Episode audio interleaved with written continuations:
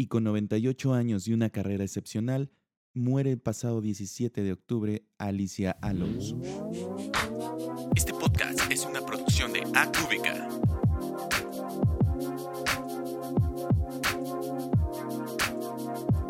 Reactions. La que quizás sea la más icónica bailarina en todo el mundo muere a los 98 años. Y aunque esté de más decir un currículum, Alicia Alonso fue una de las más reconocidas bailarinas de ballet y coreógrafas del mundo, cofundadora del Ballet Nacional de Cuba y responsable del entrenamiento de varias generaciones de bailarines durante la Revolución cubana. Alicia Alonso también participó en la fundación del American Ballet Theater en Estados Unidos y hasta el final de sus días estuvo al frente de la compañía y de la Escuela de Ballet Nacional de Cuba. Justo a los 16 años se casó y se mudó a Nueva York. Fue justo en Estados Unidos donde se dio a conocer. Después de bailar Giselle, el público quedó encantado con ella. Asimismo, en 1941 es diagnosticada con desprendimiento de retina. A pesar de haber sido operada, no quedó del todo bien. Sus guías en el escenario realmente fueron las luces y sus compañeros de escena. Pasados algunos años, en 1959 regresa a Cuba después del triunfo de la Revolución cubana y literalmente con la bendición de Fidel Castro establece el Ballet Nacional de Cuba, donde no solo continúa con su carrera, sino que establece la Escuela Nacional de Ballet de Cuba. Alicia Alonso se coloca como una figura pública y un ícono en la danza en el mundo. La mayoría de los cubanos, independientemente de su situación cultural, geográfica, política, saben de Alicia Alonso y la abrazan como parte de su cultura. Obviamente, después de tantos años, sigue siendo un punto de referencia para muchos coreógrafos y muchos bailarines. Sus videos, por ejemplo, de los años 40 y 50 siguen siendo una referencia y siguen siendo admirados por muchos conocedores de la danza. Por ejemplo, en 1943 hizo una interpretación de Giselle que a través de los años se ha marcado como una de las mejores interpretaciones del siglo XX. Como detalle, y como nota curiosa, ella ni siquiera iba a interpretar ese papel, ella entró en sustitución de Alicia Markova. Alicia Alonso se convirtió en la musa para muchas personas. Un ejemplo fue George Balanchine, que concibió para ella una de sus más difíciles obras, tema y variaciones, que fue específicamente montado para las aptitudes de Alicia Alonso. ¿Qué más podemos decir de Alicia Alonso? Una bailarina que logró romper fronteras con su danza y con su arte, no solo en Cuba, sino en Estados Unidos, en Rusia y bueno, sigue siendo un punto de referencia para muchos artistas. Y aunque muchas personas señalaban una parte de autoritarismo por parte de Alicia, también muchas otras lo ven como un reflejo del sistema político que se vivía en esos momentos en Cuba. Alicia Ernestina de la Caridad del Cobre Martínez del Hoyo, Alicia Alonso, esa bailarina prácticamente ciega, se convierte en la artista nacional de Cuba. Hoy se despide de este plano dejándonos un gran, gran legado de danza y de arte. Descanse en paz, Alicia Alonso. Porque yo creo que el ser humano no hay un dedo que diga aquí nacen esto y aquí nacen los otros. Yo creo que nacemos en todas partes. Lo que he aprendido de la danza, he aprendido a vivir, a no sentirme sola. Y lo que le he dado a ella, no. Lo que le estoy dando, mi vida más que mi vida, yo creo que es lo último que le puedo aportar. Y como voy a vivir 200 años, van a ser muchos años de aporte. Hola, soy Arturo García y bienvenido a mi podcast. Gracias por acompañarme en este espacio. Espero estén teniendo un día, una tarde o una noche excelente. Y si están en su cama arropaditos, espero que este podcast no los arrulle y si eso llega a pasar, pues que duerman rico. Como algunos sabrán, he trabajado en muchos concursos de danza en México, ya sea en el área de producción, como maestro, como jurado y bueno, también como participante en algunos concursos en otras ciudades y países. Atención, antes de que sigas escuchando. Esta es una opinión muy personal. No se ofendan ni mucho menos. Si creen que esto no les aporta nada, no se preocupen, hagan de cuenta que nunca lo escucharon. Pero si hay algo que puedan rescatar, úsenlo este podcast está diseñado para aportar en medida de lo posible y de mi experiencia personal. Si te sirve, de verdad, por favor, ocúpalo. Después del paréntesis, ahora sí. Me encantaría contarte mi experiencia en esta área antes de que te registres en cualquier competencia. Insisto, no me odian organizadores, solo estoy dando un punto de vista. ¿De qué va todo esto? Creo que es muy importante tener una referencia de dónde estás parado en el trabajo con tus alumnos, en qué nivel están y que en tu puesta en escena tengas una retroalimentación. Justo ahí es donde entran las competencias o convenciones. Pero, siempre hay un pero, no confundas el ganar un premio con tu nivel dancístico. Aguas. Algunos me conocen, otros tal vez no tanto, pero he pasado por prácticamente todas las competencias en México. Bueno, al menos todas las que están relacionadas con mi área de danza.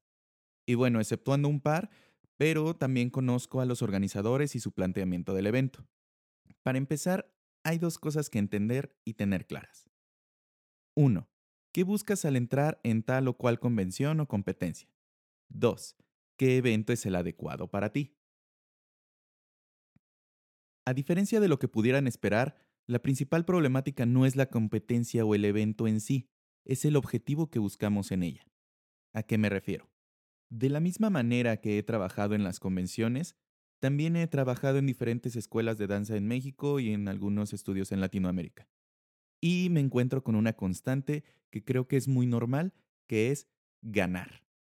Creo que es obviamente una expectativa y una meta general, pero ¿de qué manera hacerlo? Me ha tocado estos principales argumentos de algunos directores de escuelas de danza. Es que me gusta llevar a mis alumnos porque todos regresan con una medalla. Corte A, los papás están súper a gusto porque obviamente ganaron una medalla, aunque sea de participación. La otra, me queda cerca de mi estado o ciudad. Y otra también que es constante es no está caro, me salió muy barato. Entonces, esto me lleva a dirigir este episodio a los directores de escuela y maestros de grupos de competencia y hacerles la siguiente pregunta. ¿Por qué quieres que tus alumnos compitan? Antes de dar paso a esta retórica, quiero hacer un paréntesis. A mí en lo particular, me gustan aquellas convenciones que tengan clases o talleres. Es lo más importante. Conocer el movimiento de coreógrafos diferentes, que entiendas cosas nuevas y que busques darle continuidad. Ojo, los talleres en estas convenciones generalmente no son formativos, solo son, como yo lo llamo, informativos necesitarías entrenar todos los días o de una manera más constante con dichos coreógrafos invitados para poder lograr entender y entrenar su movimiento con más detalle. Como director tienes que informarte qué clases se impartirán y ser contundente con tus alumnos para que entiendan que deben presentarse a las clases. Es lo más importante. Es más, es importante hasta para entender el porqué de tu calificación en la competencia. Así al menos tendrás una visión de lo que el coreógrafo buscaba o una visión general de su danza. Ahora sí, retomando la pregunta, ¿por qué quieres que compitan tus alumnos? Y es que es fácil decir que quieres que ganen, sería lo más obvio, pero es perderte en el fin y no en el proceso. Ok, en mi caso, muy personal, me gusta que mis alumnos se permitan sentir el escenario en una situación comprometida. ¿Cómo? Sí, es diferente ir a una función de final de año escolar, de danza obviamente, y que vaya el abuelito, las tías, la mamá, el papá, etcétera, etcétera, y que te digan que eres la mejor y te aplaudan.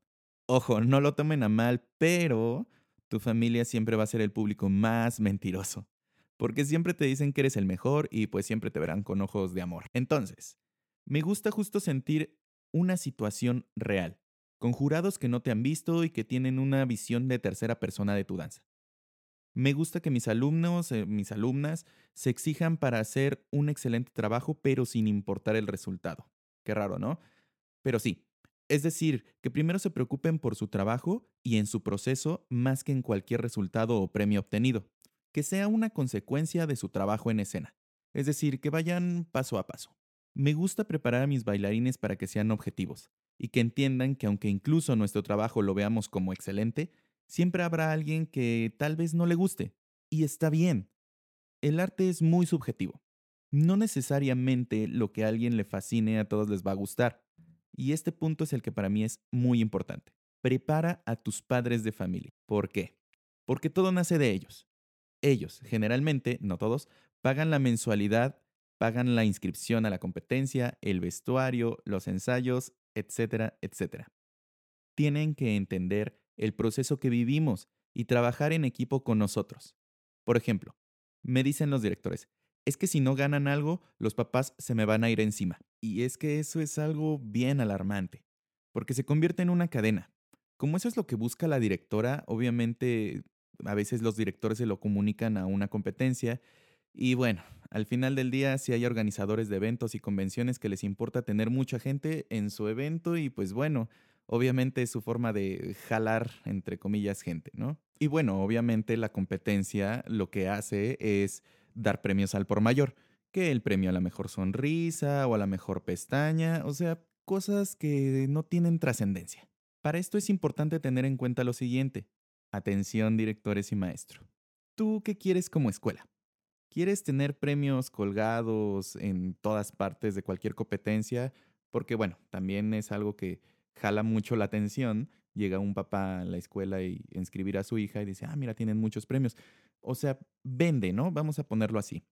O prefieres darle tiempo a tus alumnos y prepararlos para hacer un papel digno tanto como escuela, pero sobre todo como individuos y como bailarines. ¿Tú qué quieres? Conozco a muchos directores que le dicen a sus alumnos, ve a tomarte foto ahí con el maestro para que vean que tomaste su clase. Y es que no está mal, la foto del recuerdo está padre, pero la finalidad con que lo hacen es solo exponer que estuvieron en tal o cual convención, en competencia o cualquier clase. También pasa que se van a tres o cuatro competencias al año cuando tal vez podrías invertir lo de esas convenciones en una sola, tal vez en otro país y darle un punto de vista más global y no solo local a tu danza. Ojo, ojo, no estoy diciendo que las competencias en México son malas, simplemente que te replantees qué quieres que aprendan tus alumnos. En México hay competencias y eventos súper chidos, maestros increíbles y bueno, también aquí viene el lado negro que nadie te dice y quiero que sepas. Y bueno, también hay gente que lo sabe, pero me gustaría decirlo. No diré nombres de eventos ni nada que ver, que incluso si lo están escuchando los organizadores, seguro les caerá el saco a algunos y perdón, pero alguien lo tenía que decir. Esta opinión la digo como productor de, eventos de danza y como jurado, como maestro y también como asistente a convenciones y competencias. Me ha tocado estar en el panel de jurados y el sistema de calificación no te deja dar una calificación menor a 60 puntos. Es decir, aunque suene feo, puedes hacer el peor trabajo del mundo y te aseguran que ganarás una medalla. Ya en la entrega de premios obviamente te van a dar algo, si no quedas en los mejores puntajes, siempre, siempre vas a ganar una medalla. También, otra experiencia muy mala, tienes a coreógrafos increíbles de jurados, pero están con las manos atadas porque el propio evento les exige una forma de calificar que no necesariamente se preocupa por el contenido dancístico. Desde hojas de calificación mal elaboradas, categorías mal diseñadas y mal distribuidas, por mencionar algunas cosas. Me ha tocado tener que replantear y rehacer en el instante hojas de calificación porque el organizador no sabía cómo hacerlo. Y bueno, lo que puso fue lo que él creyó que estaba correcto. Me ha tocado que el organizador llegue y nos diga que tal escuela trajo mucha gente y que tiene que ganar algo. Y la otra cara es que esta escuela es nueva y queremos que se motiven al siguiente año y traigan más gente a mí eso, a mí eso de verdad me trae mucho conflicto, pero es tal vez su forma de vender. Me ha tocado el que hay jurados que sean más la pose que el contenido. Maestros que solo van y ni siquiera ponen atención a los alumnos en escena. Están con el celular grabando la historia para Instagram en lugar de estar poniendo atención de lo que está sucediendo en el escenario. Si les queda el comentario en la cabeza, pongan atención de a qué lugares van. Si eso es lo que buscan directores, sigan engañándose, en algún momento la realidad de la danza les pegará justo como una puerta en la cara. ¿Por qué? Porque cuando vayas a una audición real, bueno, en este caso tus alumnos, si es que alguno decide dedicarse a la danza formalmente, eso no te va a ayudar en lo absoluto. Yo sí prefiero que me den un 20 de calificación, pero que sea real, que me deje una retroalimentación y que me sitúe en una realidad del trabajo con mis alumnos. Si una escuela te promete trofeos, para mí eso ya es una falsa premisa del trabajo artístico. Ojo, no estoy diciendo que las competencias o las convenciones de danza sean malas o no sirvan. Al contrario, claro que son importantes, pero tienes que ser muy consciente en dónde quieres exponer a tus alumnos y las finalidades de ello. Por eso, te sugiero que antes de elegir una competencia tomes en cuenta estos puntos. 1. ¿Qué esperas obtener de la competencia a la que vas? ¿Un trofeo? ¿Que tus alumnos crezcan? ¿Que tus papás estén felices únicamente por un premio o por la experiencia que eso le dejará a sus hijos? 2. No pagues una inscripción solo porque es un evento de moda o porque se ve que está bueno, o peor aún, porque son los bailarines más famosos. Créanme, hubo una persona que me buscó para ir a su evento, la cual solo fui una sola vez por el pésimo trato, con el argumento que quería tener a los mejores maestros de México, que porque eso iba a jalar, y a la fecha creo que la mayor parte de los que empezaron en ese proyecto ya no están por varias razones. Pero en general, busca lo que está pegando, por eso me buscaba. Pero bueno, retomemos. No pagues una inscripción si no sabes la forma de calificación. Si crees y tienes confianza en los métodos y crees que eso ayudará al proceso de tus alumnos a crecer, entonces hazlo. 3. Sé muy objetivo. Evidentemente la danza está en una constante evolución, pero siempre busca la experiencia. Avala todo. Busca la información de quién produce, quién dirige, la confiabilidad de su trabajo y de su persona. 4. No vayas a una competencia por el simple hecho de decir, está en mi misma ciudad o no saldrá tan caro. Si realmente quieres ir a un evento, después de ya estar seguro de los puntos anteriores, invierte. Es algo que a la larga te dejará mucho más aprendizaje. Y si está en tu ciudad, qué mejor, pero que no sea la principal razón. Punto número 5. Confirma la participación de los talleristas y jurado.